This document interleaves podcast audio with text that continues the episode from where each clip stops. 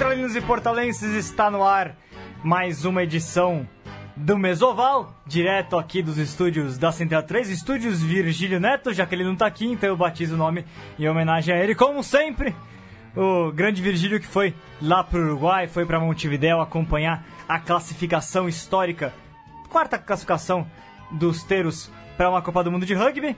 Tem ele daqui a pouquinho aí no intervalo, o Virga falou com a gente pelo intervalo, mas estamos aqui, eu e o grande Luiz Cole. Tudo bom, Cole? Ô, Vitor, boa tarde, bom dia, boa noite para quem ouvir no podcast. Estamos aí hoje com, a, com um convidado ilustre aqui, né? Daqui a pouco a gente apresenta É, ele. daqui a pouco a gente apresenta, né? E o Leandro e a mim ali pilotando a, a mesa aqui, né? Bem, olá, Leandro, tudo bem? Tudo bem, senhores? Muita cultura de rugby para todos nós. E eu, que vocês bem sabem, sou do, do jogo primo, né? Do futebol. O irmão mais novo. É, é, a cada dia que passa, fico mais perto do rugby, ou do basquete, ou de qualquer outro esporte, sabia? Por causa do O fute- vídeo. o fu- Não, o futebol brasileiro é. Não, eu não consigo mais encontrar adjetivo para falar te dá imensas sobre- alegrias. sobre o que o futebol brasileiro se tornou. É uma coisa. é, é, não tem adjetivo. É mais do que nojento, é mais do que decrépito. Então, cuidem do rugby para que ele não se torne 1% do que virou o futebol, que já seria uma notícia muito, muito ruim. O futebol brasileiro está na lama. Desculpem o desabafo no programa que é do rugby, mas é justamente para a gente é, não deixar que aconteça o que aconteceu no esporte que é grandão, que é dito do povo, tá bom? Sábias Parabéns a palavras, vocês é. pelo, pelo, inclusive pela seriedade do trabalho que fazem. Vem com nós, Leandrão. Vem com nós então. Vem pra Bola Oval, porque a Eu Bola vou- Oval. Você já viu meu ombro? Ah, cara, seu ombro tá. Tá, tá, Olha aqui, tá aqui, dá uma olhada. Olha aqui. Aí, ó. É, eu tenho um calombo aqui, eu não sei se eu posso Já jogar tá rugby. deslocado? Vem Tá. com a gente também, É. tem um monte de gente que pode jogar, mas...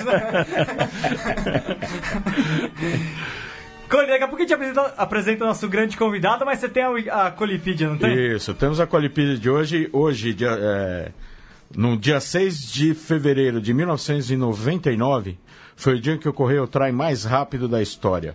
O escocês John Leslie anotou o try da Escócia contra Gales em- no Murray Field em apenas 9 segundos de jogo. Ô, louco. É. E a partida terminou 33 a 20 para a dona da casa, que no final acabou vencendo os Five Nations. Última disputa como Five Nations e a última conquista da Escócia. É Acho que a Escócia está precisando fazer um try rápido desse assim, para ver se consegue recuperar, né? É, hoje também seria aniversário de Bob Marley e é aniversário do Axel Rose Muito bom. né? E aí tem a galera que faz aniversário, né? Entre, entre algumas pessoas. Hoje tem a Vanessa Marconato do Tatuapé. Amanhã peço a licença, licença poética para a gente homenagear o Gerd Wenzel. Grande Gerd. Gerd Wenzel. É, dia 9, na sexta-feira, tem o Marcelo Pereira do Curitiba e o Irving Marçal do Tatuapé. E no sábado, o, o meu amigo Vitor. Esse é de peso. Esse é, é, enorme. É, é enorme, de peso. A Maria Alice, Grande, do Maria. Casper Libero, que é a grande colaboradora também do Portal do Rugby. Um beijão pra Maria, ela que já participou algumas vezes do Mesoval, diga? Só fazer mais uma observação, Vitor, eu esqueci de falar. Semana passada a gente falou muito de, de, de rugby paulista, né? Sim. É, e foi recorde de audiência do Mesoval, né? Oh, então, maravilha, que- maravilha. Que, fique o registro e já a nova meta, né? Tá. A gente depende de quem está nos ouvindo. Mas olha, te de- olha, nosso convidado de hoje é pra bater recorde também, né não, Cole? Você que Opa! tá dando os dados. Exatamente. Você sabe quem é o jogador com mais, com mais test matches pela seleção brasileira? Olha, é o que está aqui na nossa mesa. Tá aqui conosco o grande João Luiz da Roça, o Igi, grande Igi do Desterro e da seleção brasileira. É, Igi, seja mais do que bem-vindo. É uma honra tê-lo conosco. Obrigado, é um prazer enorme estar aqui com vocês. Na verdade, eu acompanho o programa já. Eu acho que é um espaço fantástico para o rugby brasileiro. É, são os caminhos aí que a gente está construindo, que vocês estão à frente disso e tem muito a ajudar a alavancar o trabalho que a gente vem fazendo do lado de, do lado de dentro do campo também. Né? Esse trabalho do lado de fora, ele não só complementa, como ele possibilita todo um mundo, um mundo novo. Igi, você. Cara, antes de mais nada, conta pro pessoal, há quanto tempo você tá aí com a, com a- militando na Ovalada Nacional? Então, faz. Esse ano fazem 20 anos que eu vesti a camisa da seleção pela primeira vez, em 1998, num Sul-Americano Sub-21, é, que aconteceu no Paraguai. A gente montou o time em cima da hora, como era antigamente, não tinha muito tempo, não tinha dinheiro, né? Então a gente juntou o grupo, acho que duas semanas antes, fez alguns treinos e foi com quem tinha disponível e não tinha muita gente disponível nessa época. E, mas foi muito legal, a entrega sempre, sempre foi a mesma, né? Ninguém nunca é, se omitiu, a gente se entregava em campo como se entrega hoje. A diferença é que as nossas ferramentas eram outras, né? A gente não tinha muita ferramenta, não. Não tinha muito treino. Numa época do rugby amador também, né? Não se sabia tudo que se sabe hoje. É... Era difícil saber o que estava fazendo lá fora também, né? Isso, e, e, as escolas, eu costumo falar isso. Eu tive treinadores que me pediam para passar de um jeito, no ano seguinte era um outro treinador que ensinava exatamente o extremo oposto. Então um dizia, ó, quando pegar a bola tem que fazer muito barulho, todo mundo tem que ouvir. O outro dizia, não. Quando pega a bola, ninguém pode ouvir. Um dizia, não, tem que pegar com a ponta do dedo. Outro dizia, não, tem que pegar com a palma da mão. Era uma época do rugby amador em que cada um era, era uma coisa muito mais filosófica do que realmente técnica, né? Não tinha, não existia o conhecimento que, que existe hoje, que está disponível. Também não existia internet. Eu lembro da, da época das, das fitas, a gente passava as fitas entre os jogadores, assim, às vezes chegava uma fita nova e, poxa, o cara passava Era uma festa. semana. Era festa, passava, juntava o pessoal para ver aquela fita, para assistir, depois ia uma semana na casa de cada um e era o que tinha de informação. Então, é, E muito a questão também, talvez, na época, é, você falou de, de como cada, é, cada técnico treinava, mas também questão de estilo de jogo era muito... Hoje em dia tem um- uma certa padronização até, né, mundo afora, de como que se pratica rugby. Na época tinha muita diferença. Na época você pegava um técnico com a filosofia francesa de jogo, depois um com filosofia inglesa bem ortodoxa, mudava bastante também, né? mudava muito, não, não só em relação à escola, em relação à escola com certeza, mas em relação ao indivíduo também, o treinador ele botava um pouco dele e, e era aceito e bom, todo mundo remava para o mesmo lugar e no fim dava algum resultado. Mas hoje tem um, se sabe o que o que como funcionam as coisas, né? O que é o melhor e o que que não é. Pode mudar 20%, 30%, acho que talvez nem tanto, entre um, entre um estilo de pensar e o outro, mas o básico todo mundo já conhece, tem muito mais ciência envolvida. Então, acho que acaba sobrando menos espaço para essas, para essas é, invenções que se faziam antigamente. E você pegou o comecinho também do Desterro, né? O Desterro foi fundado em 95? Em 95, 95 é. você tava, foi campeão brasileiro em 96, inclusive, o Desterro. Você já estava no time, Já, já estava no time, eu era infantil ainda. é. mas jogou no adulto. Em 96, não. Em no- meu, meu primeiro jogo pelo adulto foi em 96 contra o São José, mas não, não foi pelo Campeonato Brasileiro. É, eu tinha, em 96, tinha 13 para 14 anos, então não tinha... Ainda, calma lá. Fiz né? o primeiro jogo pelo adulto contra o São José, mas era uma outra época também, né? Era uma época é, muito mais é, possível disso acontecer, com menos competitividade. De novo, quem entrava em campo entrava para fazer o seu melhor, né? Mas é, era, um, era um pouco diferente, era possível que acontecesse isso. Hoje em dia já acho que é bem... É muito, muito mais perigoso do que já foi. Sim, e você ajudou aí, então, praticamente desde o início da construção do Desterro. Aliás, você, então, como jogador, dois títulos brasileiros, 2000 e 2005. né? Isso. Como é que foi pra você é, essa construção do rugby em Santa Catarina numa época que o rugby era praticamente São Paulo, né? Você tinha um, você tinha é, o Niterói e o rugby, o, Guana, o Guanabara é, teve idas e vindas, na verdade, né? É, lá no Rio de Janeiro, Curitiba já tinha e parava por aí, né? É, então a gente foi o segundo, o, o segundo clube do sul do Brasil. Eu conversando com meu professor de, de agronomia há uns anos atrás, ele falou: Não, eu fui campeão brasileiro de rugby em 1975. Eu falei: Cara, essa informação, desculpa, mas essa informação o mundo do rugby desconhece, né? Ele falou: Não, fui, jogava bola oval e tal. Então, não sei muito bem é, como foi no passado. Agora, no passado recente, da década de, pelo menos da década de 90 para cá, a gente foi o segundo clube do, da região sul. Olha, aqui nos- na, nossa, na nossa lista é o SPAC 75, ao menos que ele tenha jogado no SPAC. Não, desculpa, campeão gaúcho. Ah, gaúcho? Gaúcho. Olha só. É. Vamos, vamos cavocar esse negócio aí. Não, é uma informação que eu trago comigo, eu conversei com algumas pessoas já, mas é, O pessoal. Vamos cavocar. O pessoal do Charrua vai gostar, porque eles são os criadores do rugby do Rio Grande do Isso, Sul, né? isso. Então, nós, nós fomos apadrinhados pelo Curitiba e logo em seguida apadrinhamos o Charrua. Era uma outra época também, a gente queria muito que os clubes crescessem, era o- uma época do rugby social, né? Muito forte, a amizade, eh, os terceiros tempos sempre eram uma festa e a gente tinha muito prazer em, em fazer crescer o rugby e pelos, pelo prazer de ter com quem jogar. A gente era um pouco precursor e tinha um pouco de orgulho envolvido nisso também, né? Poder passar os ensinamentos para outras pessoas. E sempre foi obrigado a pegar muito ônibus, né? Pra, pra Sempre, jogar. Eu fiz as contas, acho que eu podia ir à lua e voltar só com. Só com. Mais de uma vez, inclusive. Aí, ó. Só Já com- fez seriamente essa conta? Já, já Ah, fiz. olha lá. Com os ônibus que eu peguei para os treinos da seleção. Só as viagens que eu fiz de ônibus já daria para ter ido e voltado à lua. Só pela seleção, Só pela tirando seleção, o clube. Tirando, tirando Caramba. as viagens do Aí clube. é pra Marte, né? Então, Isso, isso que é vivência, né? caramba. E aí ele faz muitas amizades, né, com isso, né? E como, é, é, assim, você deve já ter pego, pegado várias gerações de, de pessoas, tanto que estava terminando na época que você entrou, agora você está pegando um monte de novato ali, chegando.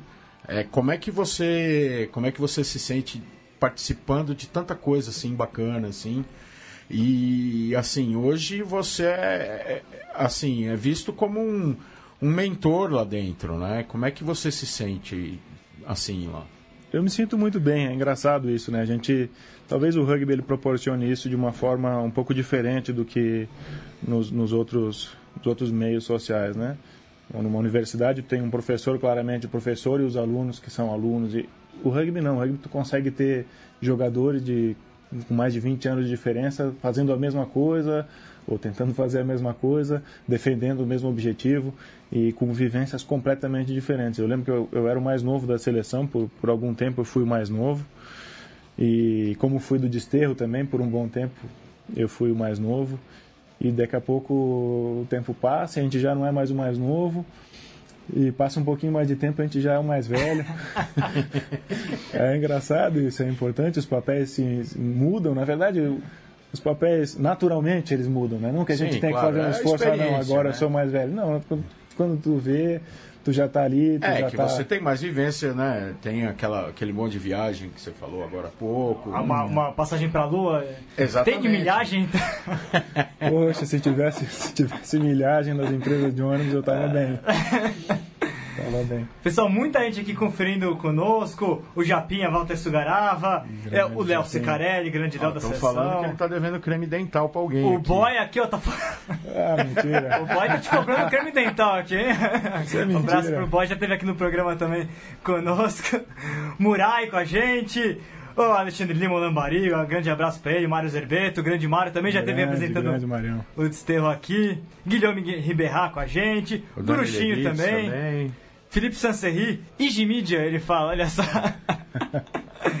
Muita gente, pessoal, pode mandar bem o Dani, nativo, Daniel Nativo, com a gente aqui também. Esse é um que a gente gostaria de pass que passasse uma hora aqui pela Mesoval também. Grande Dani, grande companheiro.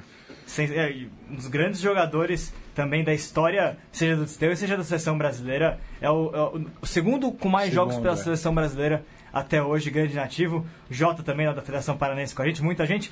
Então, É, como a gente trouxe o primeiro, né? Agora tá, tá na vez do segundo. tem, agora, o, né? o terceiro é o, é o Mocho, né? É um monte, é. Então, o Mocho também é outro que pode vir um dia aqui que E tá mais tem história pra contar, Ou viu? se tem. O Mo- Sabe que o Mocho já teve uma coluna no portal do rugby que chamava Palavra de Capitão. É? Ele escreveu uns três- umas três vezes, mas era bacana. Ele contava umas histórias até de liderança e tal. Era bem bacana. É, Igi, vamos falando um pouquinho ainda sobre, sobre sua- o seu percurso é, no rugby. É, pouca gente sabe, você já jogou no exterior, inclusive, já esteve na França jogando rugby, né? Sim. Como é que foi? Como é que foi essa, seu caminho até lá? Como é que foi essa experiência? Agora que você convive com jogadores, cada vez mais tem jogadores tendo oportunidade lá fora também, né? Sim. Buscando algum espaço lá. Foi muito legal. Eu, na verdade, eu comecei a jogar em 94, né, no Desterro. Em 95, meus pais foram fazer doutorado na França. Ah, legal. E eu fui com eles. E aí tive a oportunidade de jogar lá pela primeira vez. Eu tinha 13 anos, mas conheci já um rugby completamente diferente. Ainda na época que tinha essas escolas bem diferenciadas. Importante para sua formação como atleta. Com certeza, como pessoa também, conhecer um. uma cultura completamente diferente, né? Eu acho que é muito importante. É... Uh... Foi, é, que, foi qual clube que, que você é, atuou O SCUF, o, uh, Scolaire, é, ah. clube universitário de, da França. Acho que foi um dos primeiros clubes da França, mas Legal. eu não sabia, fui, acabei caindo de paraquedas lá. E depois, em, 90, em 2006, eu tive a oportunidade novamente, mas pela universidade, fazia tempo já que a universidade tinha parcerias, a, UFS, que eu fazia agronomia, e ela tinha parceria com algumas outras universidades do mundo. E eu nunca tive interesse em fazer um intercâmbio para as, para as outras universidades, exatamente porque eu teria que abrir mão da, dos jogos da seleção e tudo Sim. isso.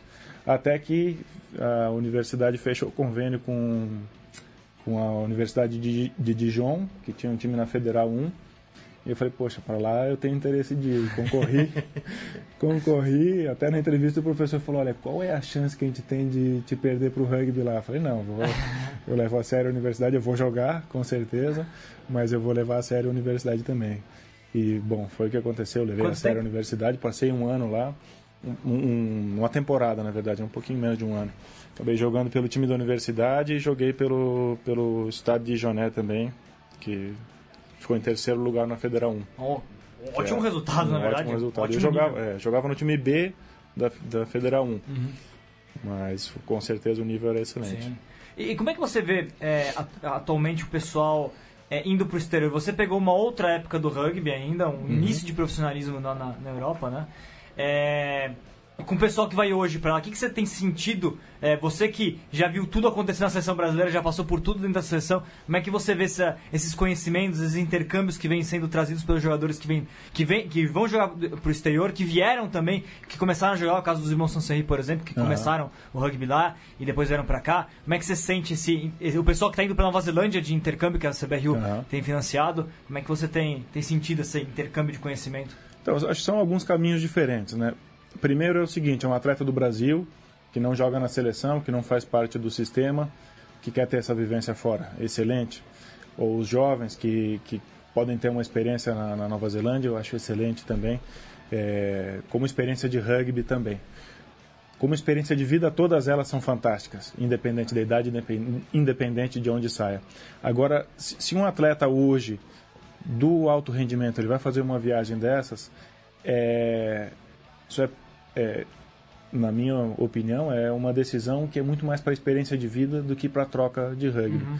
Eu joguei, por exemplo, na Federal 1, que é um bom nível, a gente ficou em terceiro, poxa, estava em 27 no ranking geral da França. Uhum. E o que eu treinava lá era praticamente o que eu treinava no desterro aqui. Então, não, a troca, o aprendizado é, é lento, se for comparar pelas horas trabalhadas e tudo, o investimento para formar um jogador de rugby é muito menor lá nessas situações do que aqui numa academia de alto rendimento ou até uma academia de desenvolvimento onde se treina 4, 5, 6 horas por dia todos os dias. Sim. Então, o investimento que é feito aqui para a formação do atleta não é, deixa a desejar. Não deixa a desejar e a gente segue o que tem de top no mundo. Hoje a gente sabe o que, que existe, né? De, de, de melhor no mundo e a gente tenta, tenta fazer isso. Então, é, nesse sentido, assim, essa troca é, é preciso só é, ponderar isso. Agora, como experiência de vida, é fantástico para todo mundo. E às vezes conhecer uma outra escola de rugby também é fantástico. É, uma outra cultura, tudo isso é muito importante. O atleta volta, volta com energia renovada. Uhum. É, bom, é uma experiência fantástica, eu recomendo. É, Igi, e outra, vamos ainda seguindo um pouquinho sobre sua carreira. É, como é que foi aquela experiência seleção brasileira, seleção, desculpa, seleção sul-americana 2014? 2014 foi foi excelente, foi um sonho, na verdade chorei a hora que fui convocado. Sensacional. É, uma é o auge, né? Eu acho que a gente eu nunca imaginei que pudesse fazer isso, né? Eu sonhei em jogar na seleção brasileira, mas nunca tinha nem sonhado em jogar na seleção sul-americana. E quando veio a oportunidade, eu lembro do Sami Arapi me, me passando a convocação, pô, fiquei extremamente emocionado. Foi antes do jogo com o Chile, se eu não me engano, foi antes do jogo com o Chile, jogo que a gente ganhou ainda. Foi algo. no- Foi um, Foi um jogo. 2014 isso? Foi, né? Foi. É, foi, foi um jogo. Foi isso, aqui em Barueri, É. né? Foi, uma, foi logo o comecinho do, da sequência dos testes de, de junho, não foi isso? Que, não, não, antes do Sul-Americano, acho que foi esse jogo que eles organizaram. Um, um, com o Sur 15 contra. Contra um Argentina 15, era isso? Era. Era. Na verdade, era os Jaguares Ah, já. contra os Pumas. Isso. E a gente jogou os sul-americanos, entraram nos Jaguares, então tinha o plano de jogo dos Jaguares. era- E eles tinham os 23 jogadores deles e botaram alguns jogadores de destaque do, das outras, dos outros países. Então foi uma, uma experiência muito legal também nesse sentido, de poder estar convivendo ali com, com os Jaguares, com os Pumas, e o treinador muito legal, ele fez a gente, ele deu a oportunidade que a gente treinasse, que a gente dobrasse treino, então a gente treinava, treinou para os atletas sul-americanos, a gente pôde treinar com os Jaguares para preparar para o jogo que aconteceria na sequência, e logo em seguida treinou com os Pumas para conhecer, para ver como é, que, como é que eles treinavam, e os grandes nomes estavam lá, então foi muito, uma experiência muito legal mesmo. Então, já que você é, comentou a importância dessa experiência, como é que você tivesse que eleger é, um grande um momento mais significativo da sua carreira? Vamos lá, uma pela seleção e outro momento pelo desterro. Isso é sacanagem, hein? Poxa vida. Não, por são- favor.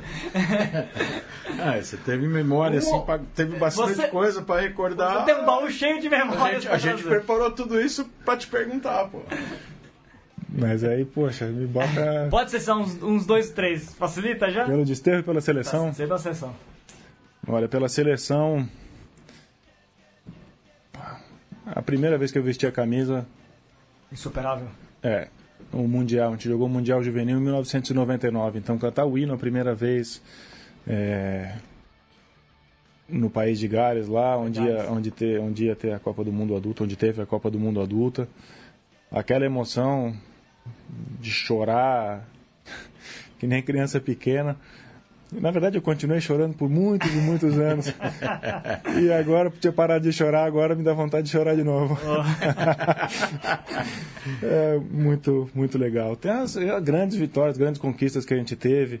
É, todas elas são especiais. Algumas grandes derrotas também acabam, né? é, acabam marcando pelo que a gente fez em campo, né? Eu acho que sempre defendi muito isso porque eu aprendi também no rugby, não, não, não criei isso, mas eu aprendi no rugby que é, o que importa é o que a gente faz, né? Na verdade, o placar é ele é coadjuvante da É, coisa é o toda. resultado, porque o outro também tá se empenhando pra superar, né? Então, E que é uma mentalidade importante para se passar pro pessoal que tá chegando também, né? Sim, com certeza. É, a gente está a gente tá evoluindo no rugby, está perdendo um pouco a possibilidade de fazer essa troca. Bom, 2005 foi a vitória do Campeonato Brasileiro pelo Desterro, foi um momento muito muito legal também. Era o final de um ciclo para muitos atletas do Desterro. Acho que a gente teve seis aposentados ali, que já estavam anunciados já antes do jogo, que tinham dito, não, vai ser o último campeonato, não tenho mais condição. Pessoal não- fundador, né? é, o pessoal que era lá do comecinho.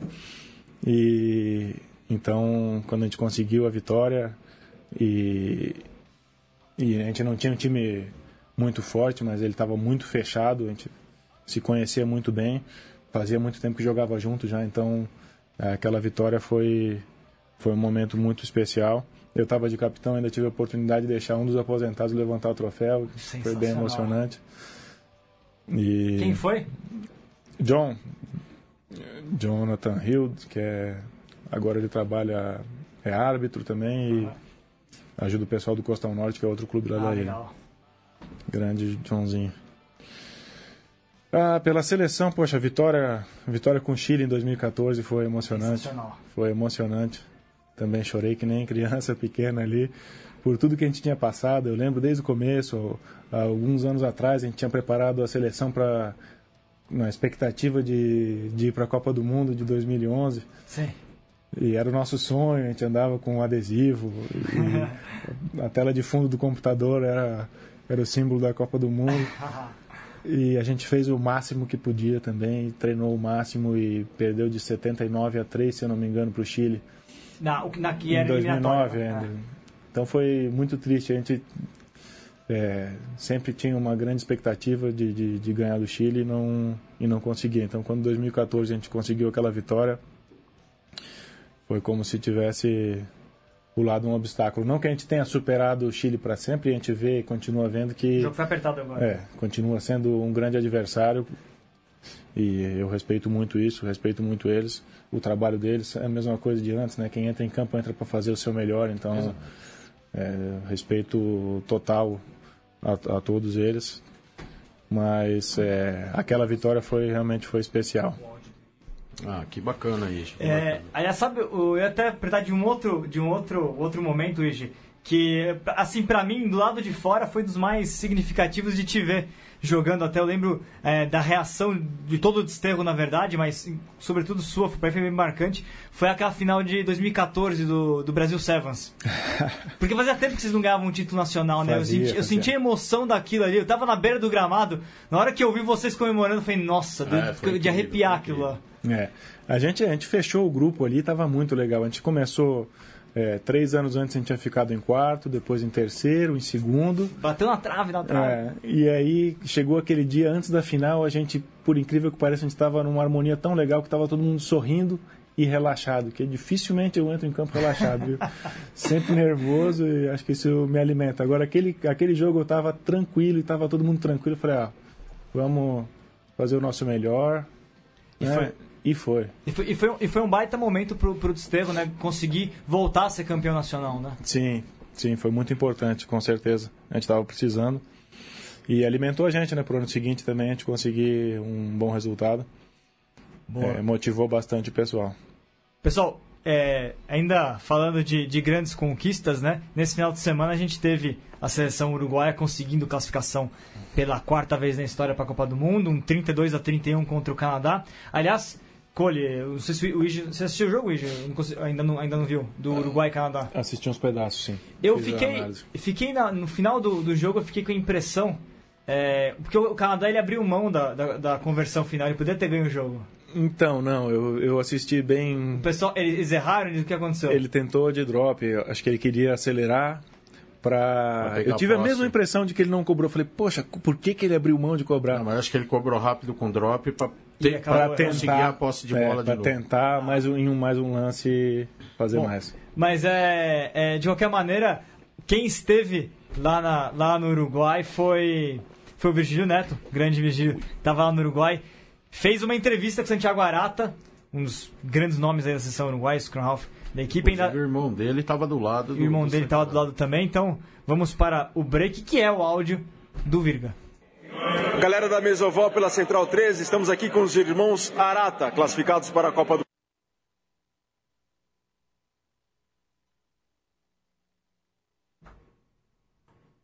Travou, hein? Travou. Vamos de novo.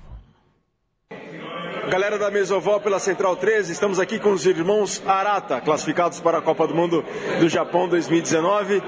Bom, misión cumplida, consiguen poner en palabras lo que pasó en esta tarde en Charrúa, lo que pasó en la semana pasada en Canadá, consiguen poner en palabras, la emoción que tienen para clasificarse al Mundial. Sí, este, como decís vos, eh, mucha emoción, estamos muy contentos. Este, es un sueño, eh, a mí me toca, me toca vivirlo chiquitito y la verdad que es un sueño cumplido para mí y bueno, obviamente para todos. Este, la verdad que estamos muy contentos, eh, fue un partido muy duro, eh, a mí me tocó salir en los 10 minutos del, primer partido y, y está bueno, son cosas del rugby, este, pasa y bueno, el equipo supo afrontarlo. Este, la verdad que Agustín jugó un partidazo y bueno, pudimos traer esa victoria y la verdad que como te digo, muy contentos, un sueño cumplido y, y nada, y a disfrutarlo. ¿Qué pasó que Uru- Canadá llegó a estar en el, a frente al marcador 15-0? ¿Qué pasó en, el- en ese momento que se cambió todo?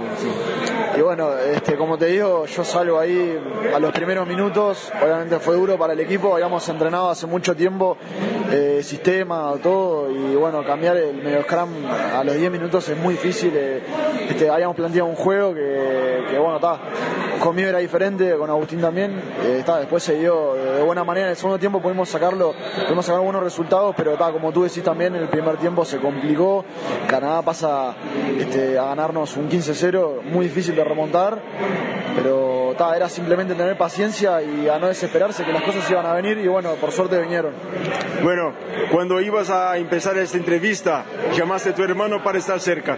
¿Qué significa el hermano para vos, Zani? Bueno, primero que nada, antes de hablar de mi hermano, estoy muy contento de hagan una entrevista en Brasil. La verdad que tengo muchísimos amigos allá y la verdad que lo siento como un hermano, así que bueno, les mando un, abrazo a todos los que están escuchando esta radio y bueno, por otro lado, eh, estoy muy contento de estar con mi hermano de, la vida.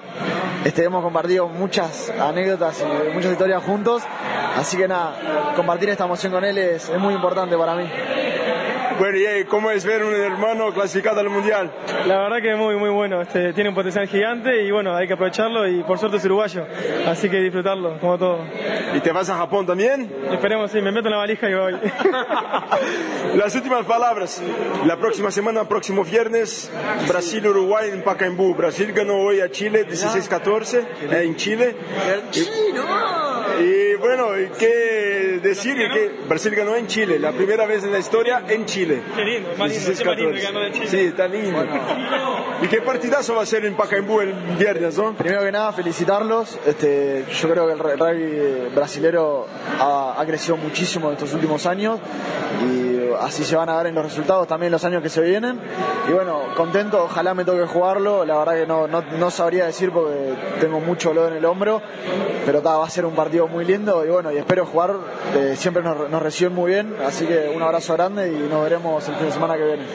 Bueno, entonces ahora va a disfrutar y va a descansar. Felicitaciones. Gracias. Dale, muchas gracias a ustedes. Muchas gracias, hasta luego. Hasta luego. Esse daí foi o pessoal dos Irmãos Arata para a Mesoval da Central 3. Ige. Semana que vem, portanto, temos Uruguai contra Brasil, Brasil contra Uruguai no Pacaembu. O que, que significa, em toda a sua história do rugby brasileiro, o que, que significa para você os jogos contra o Uruguai? Era essa que eu, que pergunta que eu queria deixar para você, Ige, e um abraço para todos aí da Mesoval. Um grande abraço, galera. Saudações ovaladas. Dari Virga, direto do estádio Charrua. Virga troglodita. Ô, poliglota. Muita gente comentando aqui também. É, o Alisson Arantes, grande. É, é, grande Igenácio. É, Hugo Bittencourt falando dos, da época dos Sevens lá de Lages, grandes memórias. Ah, Miguel Sainz dos Santos, Ige Cabuloso. Jean Jorge aqui, parabéns pela vitória do Brasil. É, ah, tem a- o Maurício Coelho, grande mal aqui. Grande abração, abração pro Ige. Jean- é, o Roberto Real França falando do, do Porto Real do Virga. Pô, é, melhor, que- melhor que o meu espanhol, viu? Melhor que o meu também, pô. O Virga Se mandou o, bem. se, o. Uruguai, se o Uruguai entendeu as perguntas para responder, tá valendo. né? Valendo, com certeza. Ige, a pergunta do, do Virga sobre o, é, o, o- como é que é, como, significa é, o Uruguai pro, pro Uruguai? Então, o Uruguai, poxa, a gente chegou no Chile já, a gente venceu alguns jogos e com certeza, não, como eu disse antes, a gente não superou o Chile, a gente continua é, batalhando muito para que a gente possa é, avançar nesse sentido. Nivelou. Nivelou, é, acho que a gente conseguiu mostrar isso nos últimos dois anos. Mas o Uruguai não, o Uruguai é, é aquele nosso sonho, é o próximo é o próximo adversário que a gente visa.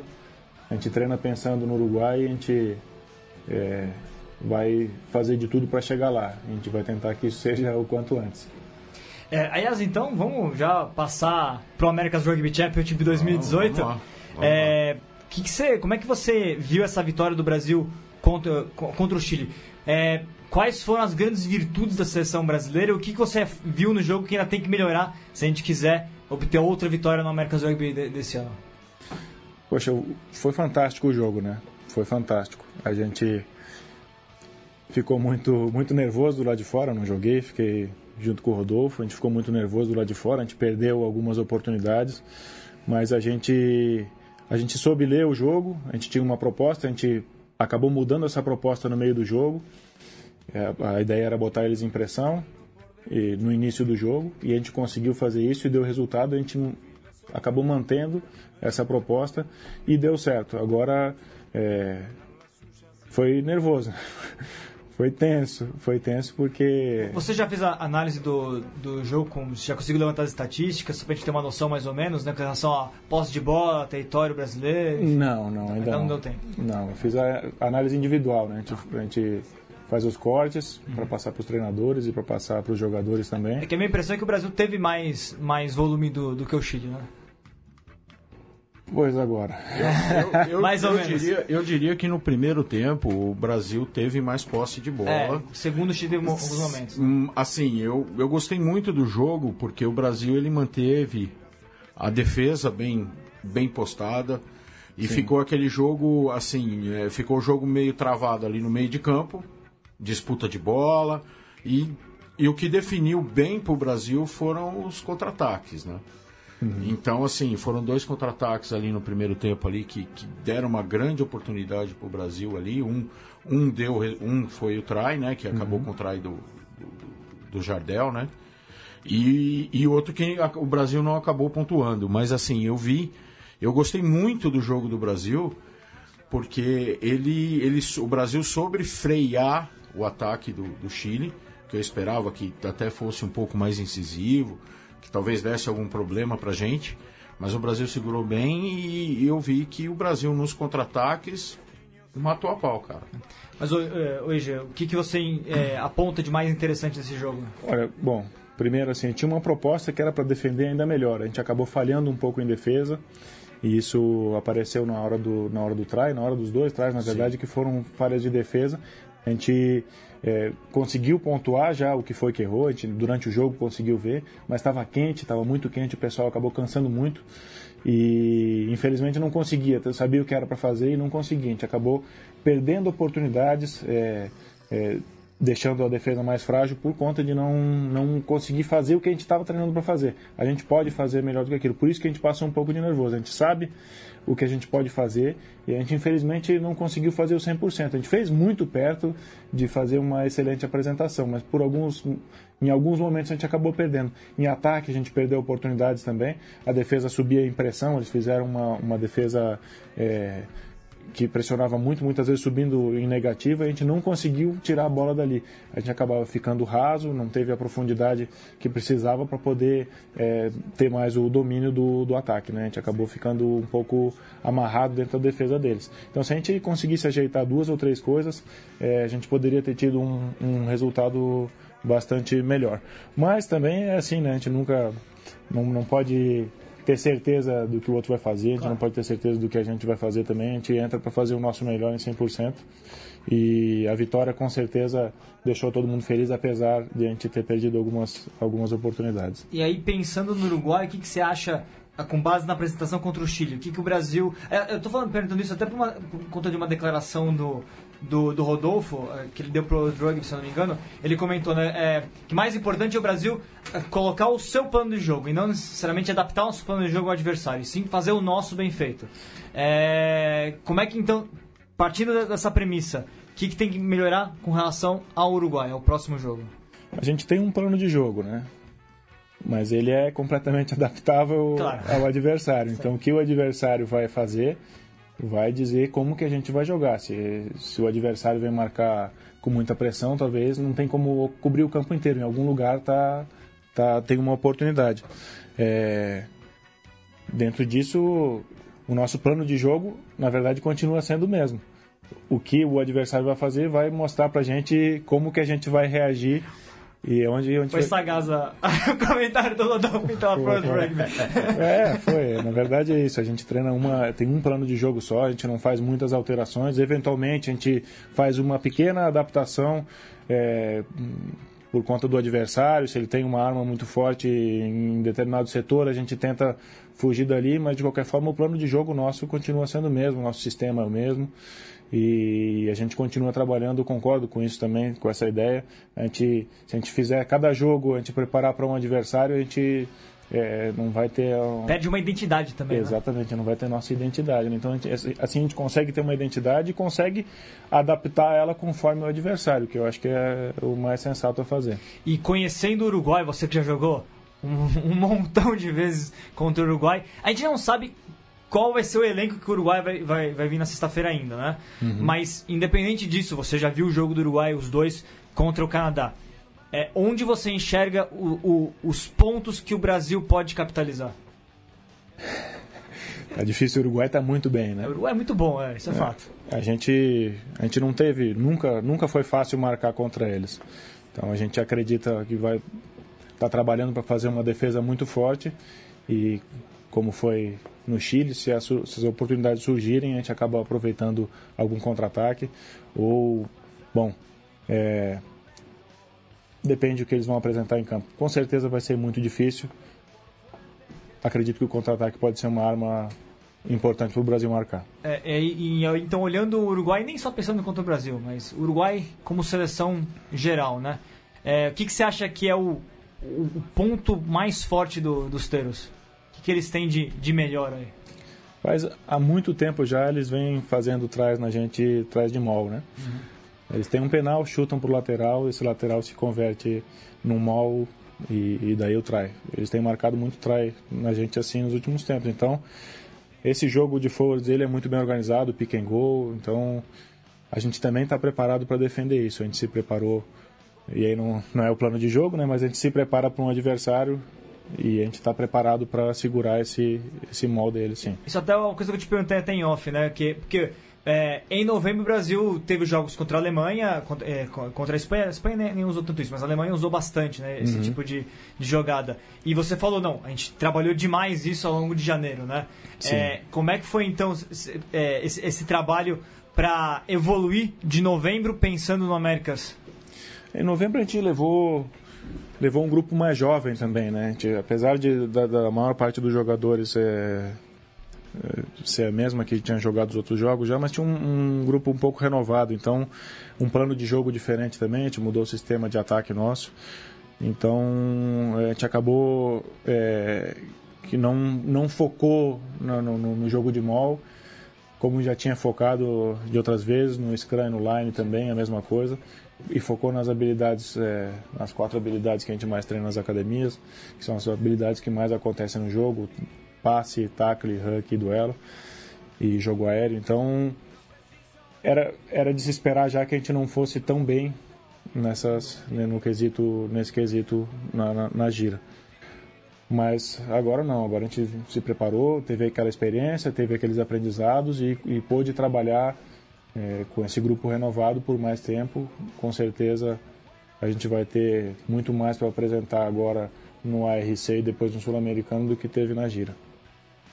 É, e Gigi, olhando pro Américas então, é, além do jogo contra o Uruguai, mais por alto, evidentemente, né? Porque vamos pensar jogo a jogo, né? O próximo é o Uruguai. Mas dos demais ali, Canadá, Estados Unidos, Argentina, você acha que a gente. Todo ano o Brasil pregou uma, pregou, pregou uma gratíssima surpresa, né? Porque a gente não imaginava que fosse ganhar dos Estados Unidos e ganhou. Aí veio o Canadá, que veio com um time, inclusive, melhor do que o que, o, que os Estados Unidos veio antes. O Canadá trouxe um, Sim. um elenco forte pro, pro, pro Sim, Pacaembu sim. e perdeu. É, dá pra gente esperar mais uma, mais uma dessas aqui. O que, que, que, que vocês estão pensando com relação aos demais adversários da sequência do, do Américas? A gente tem que ter os pés no chão, né? Eu gosto de ter o pé no chão, sempre gostei de levar muito em conta onde que a gente está e onde o adversário está. Se eu fico esperando uma vitória e eu não tenho essa vitória, eu posso me frustrar. E eu não gosto de iludir também quem está ouvindo ou quem torce para o Brasil de que, ah, não, esse ano a gente vai ganhar do Uruguai, do Canadá, dos Estados Unidos, da Argentina e dos All Blacks depois. Não, né, cara? Pô, a gente tem que ter o pé no chão. A gente está abaixo de todos eles. A gente conseguiu vitórias incríveis porque trabalhou muito para isso. O que, eu, o que eu garanto é que a gente vai trabalhar tanto quanto trabalhou para ter a vitória nos Mas próximos aí eu jogos vou ter todos. que fazer uma correção, né, Vitor? Eles já nos apresentaram uma grande surpresa, uma grande vitória contra o Chile lá no Chile. Excelente. né? Já Então, foi histórico. Já, Já, já, já, já, nos deram um grande momento na história. E o pessoal né? comentando bastante o 25 lugar no ranking mundial, inédito. Inédito, Exatamente. excelente. Então, assim, é, é, eu até concordo, concordo com o Ige, assim, de, de assim, a gente esperar assim, que a seleção evolua.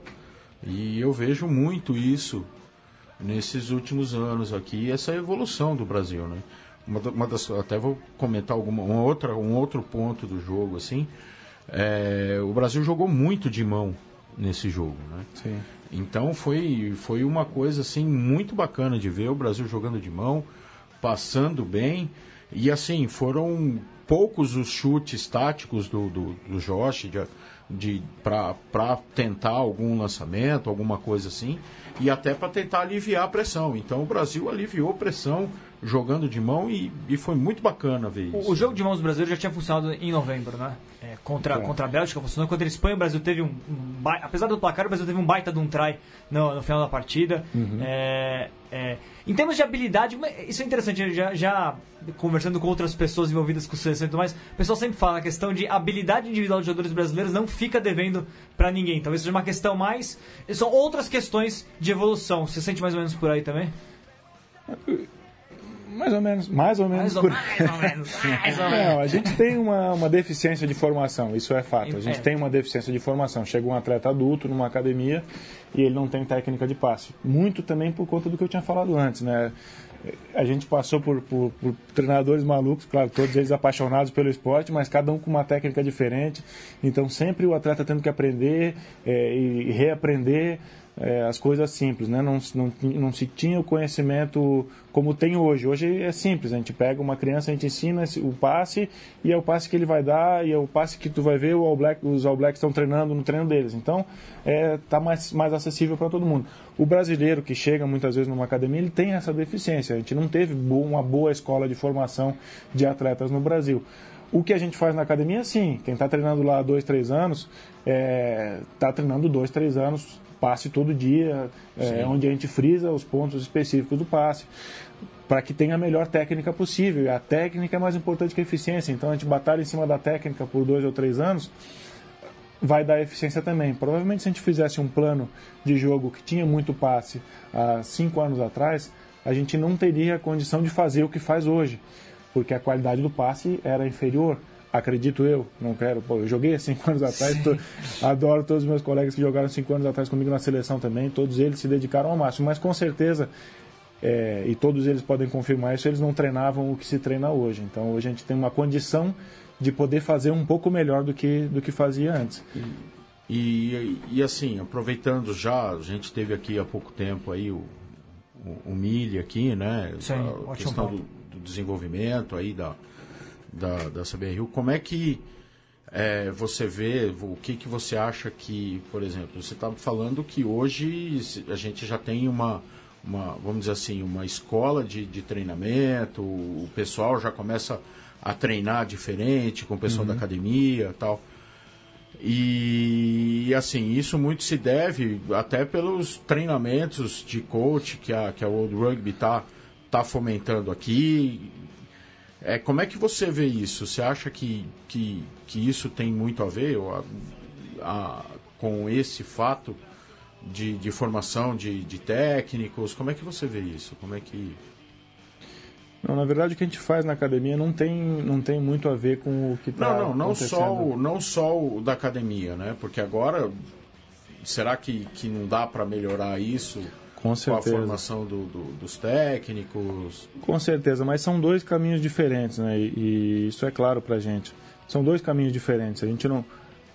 A gente mesmo, eu trabalho no- na, na academia, é, trabalho dentro do sistema, trabalho para o sistema, mas eu tenho a clareza que o sistema de alto rendimento não é a resolução dos problemas do rugby brasileiro. Sim. Eu não vou botar todos os atletas do Brasil a treinar na academia. É, a gente precisa, a gente precisa do rugby social para para poder alimentar o, o, o grosso do rugby no país é o rugby social. O, rugby do, o grosso do rugby no mundo é o rugby social. né? A gente precisa ter muito atleta do rugby brasileiro para poder ter algum. Quanto maior for a base, mais em cima, mais alta vai a pirâmide, né? Sim. mais alto vai o, o nosso alto rendimento vai estar mais alto conforme for a base grande. Agora, não é alto rendimento para todo mundo. O rugby social é fundamental. É, a gente tem que investir e é, e é uma forma diferente. Eu não posso chegar para um clube novo e focar nas habilidades se a pessoa não entendeu ainda quais são os princípios do jogo, né? Não entende dos valores. Então tem coisa muito mais importante para passar lá na base que não tá, que não não foi passada. Eu não digo que é uma falha da CBRU não, ter passado isso. A gente não está crescendo não tamo- muito. Não estamos na caça às É, bruxas. não, não, não acho. Acho o trabalho do Mili muito legal, acho que é super importante também. E só que essa é uma parte do trabalho, a gente precisa fazer, tem Cada- muitas frentes aí para a gente atacar para a gente conseguir Cada trabalho está num estágio diferente. Esse é Isso. ponto. Exato. E é independente, né? É, Eles estão ligados, mas são trabalhos que precisam ser feitos. O próprio desenvolvimento tem várias linhas do desenvolvimento, né? A gente não consegue hoje, com o que tem na confederação, atacar todas as linhas do desenvolvimento. Com o que tem disponível, a gente está fazendo o que pode. Mas com certeza, o rugby está crescendo no Brasil num ritmo mais avançado do que a gente está conseguindo atender.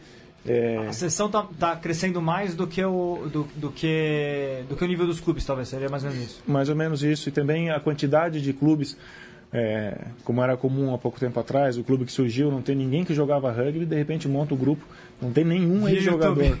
YouTube. É, via YouTube, o, o, o Rambo acho que conta a história dele, do, do- acho que eles jogavam um videogame, jogavam na Lan House, o rugby, decidiram formar um grupo, então assim, isso é fantástico.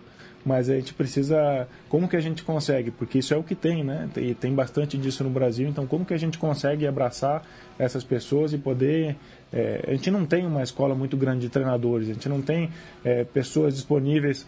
E, e é sempre um trabalho grande. Eu pego Santa Catarina, poxa, precisa de um treinador para outra equipe. Cara, não tem muita gente que possa, que possa assumir isso.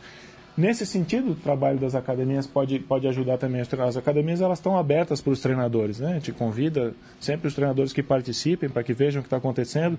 E não que o treinador de um clube tenha que pegar o que se faz na academia e dizer, não, agora o treino do, do meu clube vai ser isso. Não. Tem muita outra coisa que precisa entender, os princípios é- do jogo. saber que existe isso, como é que funciona. Tal- Talvez a maior dificuldade hoje seja as pessoas conseguirem ler qual é a realidade e a necessidade delas e saber o que do conhecimento disponível faz sentido trazer para a realidade delas, né? Isso é, um- isso é um problema, é, é difícil isso. Né? Às vezes você vê, é, sempre, a gente sempre brinca um pouquinho, né? Que às vezes a gente vê muito, muito, a gente vê muito rugby é, nos campos, né? pe- Pessoalmente, Exatamente. fazendo as coberturas. Às vezes a gente vê time a- de Paulista Série C tentando fazer jogo super rugby, né? E não dá certo, galera. É. né? Volta atrás no- no- nas ideias porque tá em outro estágio, em outro momento, né? As jogadas, isso é bem comum, né? É, Ele pega normal. uma jogada que funciona nos All Blacks, É. onde o adversário sai rápido para marcar, só que aqui o adversário não sai, no fim a gente faz a jogada e dá bem de frente com o adversário. Isso é comum. Pô, eu vi Fish fazer, por que É, não deu dá então? certinho, deu certinho, comigo não deu. É, é complicado, é complicado. Mas, pensando em, em clubes, então, já que a gente levanta essa bola, a gente está na reta final do programa, mas acho que vale, vale a pena perguntar. É, o que, que você enxerga, então, hoje, é, até pensando mais na sua realidade, que é do, que é do desterro, né? É, em Santa Catarina, o que, que você acha que nesse momento seria o primeiro passo, o, o próximo passo ideal a, a ser dado na região? Desculpa, como desterro, O, o- o primeiro, o próximo passo que você enxerga para o desterro e um próximo passo que você enxerga para o rugby catarinense como um todo, porque você acabou de comentar, tem muito time surgindo, muito trabalho sendo iniciado. O que, que é o primeiro, o passo mais lógico a se dar na sequência agora? a gente está ajudando a federação agora. Como academia, a gente conseguiu em Santa Catarina uma coisa bem bacana, tá? A academia, o- os clubes, alguns clubes dos principais e a federação a gente está trabalhando junto. Então fica muito mais fácil o diálogo, fica muito mais fácil de planejar eh, e de casar, casar as oportunidades. Então a gente ó, arruma um campo, bom, é jogo do Desterro do Super 8, mas vai ter jogo da seleção catarinense juvenil e vai ter jogo do, do Joaca junto. Então a gente pega o dia, consegue é, reduzir custo e otimizar, trazer todo mundo para junto, né? Todo mundo presente, um torcendo pelo outro. É, é um caminho difícil botar todo mundo para dentro do mesmo barco e, e que remem para o mesmo lado.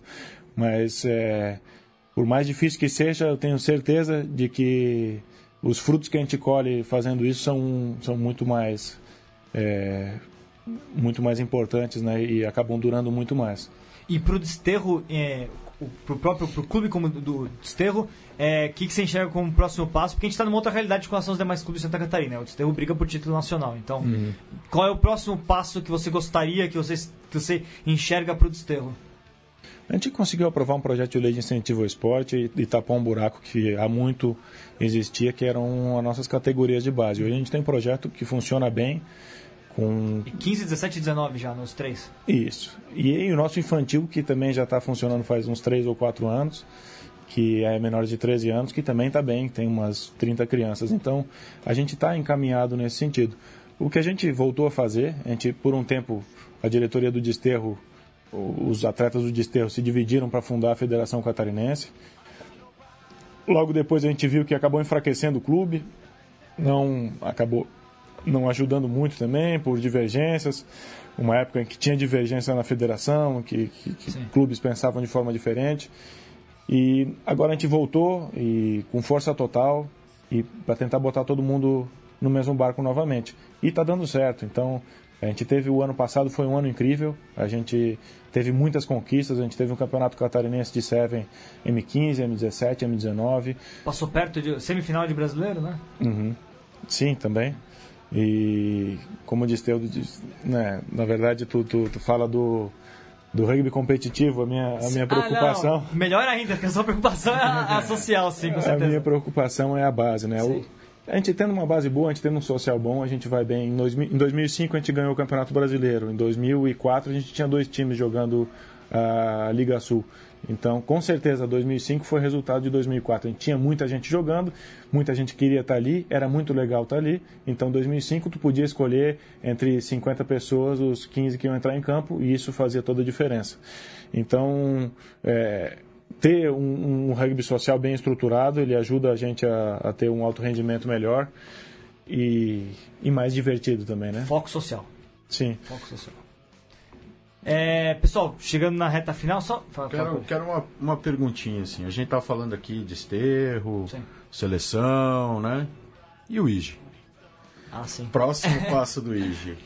Que que, assim, eu, eu vejo você, assim, a gente fazendo as perguntas para você, você respondeu bem como treinador, você respondeu bem como como manager do time. E aí? Analista de vídeo do time, Analista né? de vídeo. Você está pensando em seguir daqui para frente, assim, já com, com vistas de. Você está apoiando bastante o, o Ambrosio, o Rodolfo Ambrosio lá na, na, seleção, você faz os seus, seus comentários. Como é que você se vê, vai, daqui 10 anos? É legal, boa pergunta. Eu, na verdade, sou agrônomo, não tinha pensado que seguiria essa carreira. É, sempre consegui levar a faculdade junto, nunca tranquei a faculdade. Uhum. Levei sempre com empenho, trabalhei a vida inteira, mesmo no começo das academias eu trabalhava, batia ponto, oito horas por dia, ainda ia para academia de alto rendimento. Na época que Florianópolis tinha uma academia de alto rendimento e consegui levar isso numa boa. Até que 2015, até por uma iniciativa do Rodolfo, ele veio, fez o levantamento, quem eram as pessoas que estavam há mais tempo, quem poderia estar tá fazendo parte do grupo de trabalho e me fez o convite para que eu para que eu trabalhasse junto com a, com a confederação. Então eu larguei, eu era engenheiro, trabalhava com rodovias, estudos e projetos de meio ambiente para rodovias, nada a ver com o rugby, mas é, sempre levei com, com 100% de, de paixão e decidi mudar de ramo completamente e, e vir fazer parte da Confederação Brasileira como analista de vídeo. Como, como uma proposta com certeza que não era o fim da minha vida ser analista de vídeo, mas acredito que eu venha a mudar de área, não sei, não sei bem para que área que eu vou. É, faço parte do grupo, me sinto parte do grupo e onde quer que, que necessite, posso ajudar também sem nenhum problema. Gosto muito desse meio, é muito, muito legal estar trabalhando junto com a seleção. É, bom, trabalhar com o rugby brasileiro de uma forma geral é, fazer o rugby crescer é muito, é muito gostoso para mim, me sinto muito bem fazendo isso. Então, confio, confio no trabalho do Rodolfo, ele é, confia no meu trabalho, tanto que me fez a proposta para que Legal, integrasse a confederação. E estou à disposição, onde, onde precisar, eu, eu vou. Oi, Gil, o Marião bacana, comentou bacana. aqui, ó, Ige ainda vai jogar com o filho Francisco no desterro, hein? Boa. Olha que o Francisco, filho de Ige Maíra, acho que tem uma genética boa. é, o guri é bom, grande, franzão. Joaquim também, o Joaquim é um pouco mais novo, mas pretendo... Quantos anos cada um? Joaquim está com 4 anos, Francisco com 10, meus filhos amados. É, essa é uma promessa que eu tinha feito, né? Eu paro de jogar a hora que o Francisco... Pelo menos eu fizer um jogo com o Francisco, aí eu posso parar de jogar pelo desterro. Legal. Mas acho que já que eu já fiz a proposta, né? Faço pro Joaquim também, um pouquinho mais. Aí, ó. Tá Pessoal certo. que for, for a- a- assistir os jogos do Desterro lá por muito tempo ainda vai ver o Ouija, então. Vai, vai, É, não, não, não entrega. Sabe aquela vontade de parar de jogar que a gente tem quando vai ficando velho? Sim. Nunca, nunca tive. Então tá ótimo. Ah, legal. Sabe como é não, não sei. Nunca tive. E, Gi, e- e perguntando antes, né, pra você, é, é, você já tá pensando na sequência? A gente vai ainda ver o Igi na seleção brasileira, ainda nessa reta final de America's Rugby Championship, talvez lá pra frente sul-americano? Olha, eu, eu acredito que sim, né? A proposta. Eu, tô dentro de uma proposta, é, dentro do, do, do plano do Rodolfo, é, como, como uma possibilidade só. A gente é, não classificou para a Copa do Mundo, ele tinha a ideia de que se a gente classificasse, ele poderia levar o pessoal mais velho adiante um pouco mais. Como não classificou, ele precisa renovar o grupo, precisa dar experiência para que os jovens de hoje, daqui a três ou quatro anos, possam ter é, muitos caps, possam ter muitos caps e, e, e a experiência necessária para poder conseguir essa classificação. Então faz parte faz parte do sistema minha aposentadoria agora, assim como de alguns outros jogadores, como foi o Daniel, o grande companheiro aí que acabou também se aposentando no ano passado, o Portuga um pouco antes, e em breve aí, com certeza alguns outros dos mais velhos também vão, vão acabar dando espaço para os mais novos. Então é um processo natural.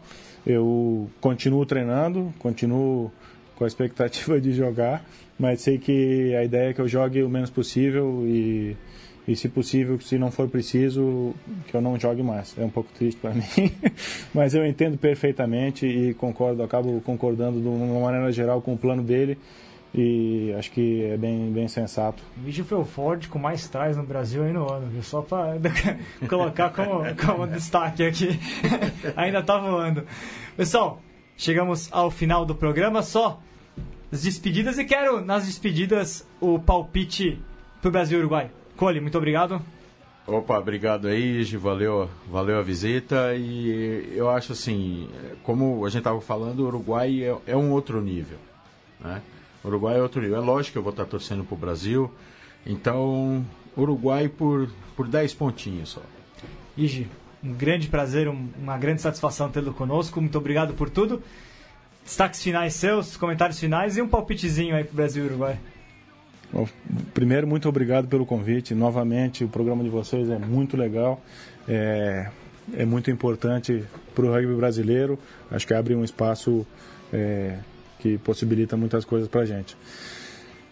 É, palpite para o jogo do Uruguai, isso é. Botou também- ele contra a parede, botou o que, que eu faço? O que, que eu falo agora? Eu gosto de ter os pés no chão, né? A gente, a gente não está no nível deles ainda, a gente vai batalhar muito para ganhar esse jogo e a gente tem que mostrar ainda dentro de campo que a gente está chegando. Eles estão com um time muito forte, redondinho, acabaram de conseguir a classificação, então é, eu não posso eu não posso ser muito A gente, a gente deixa ele ficar, deixa ele ficar sem o resultado. Perfeito, obrigado. Mas olha, eu acredito que o Brasil pode surpreender sim, como surpreendeu todas as outras vezes. Depende o que a gente vai fazer, depende muito do que a gente vai fazer. Agora, se eles é, gente espera isso. se eles derem bobeira, a gente a gente tem tudo para ganhar, com certeza. Beleza. Boa, pessoal, vamos ficar em cima do muro. Brasil 20, Uruguai 20, hein? Jogo bom pra caramba até o final. pessoal, até a próxima semana que vem não tem programa, é carnaval. Na sequência, voltamos com o Mesoval. Valeu!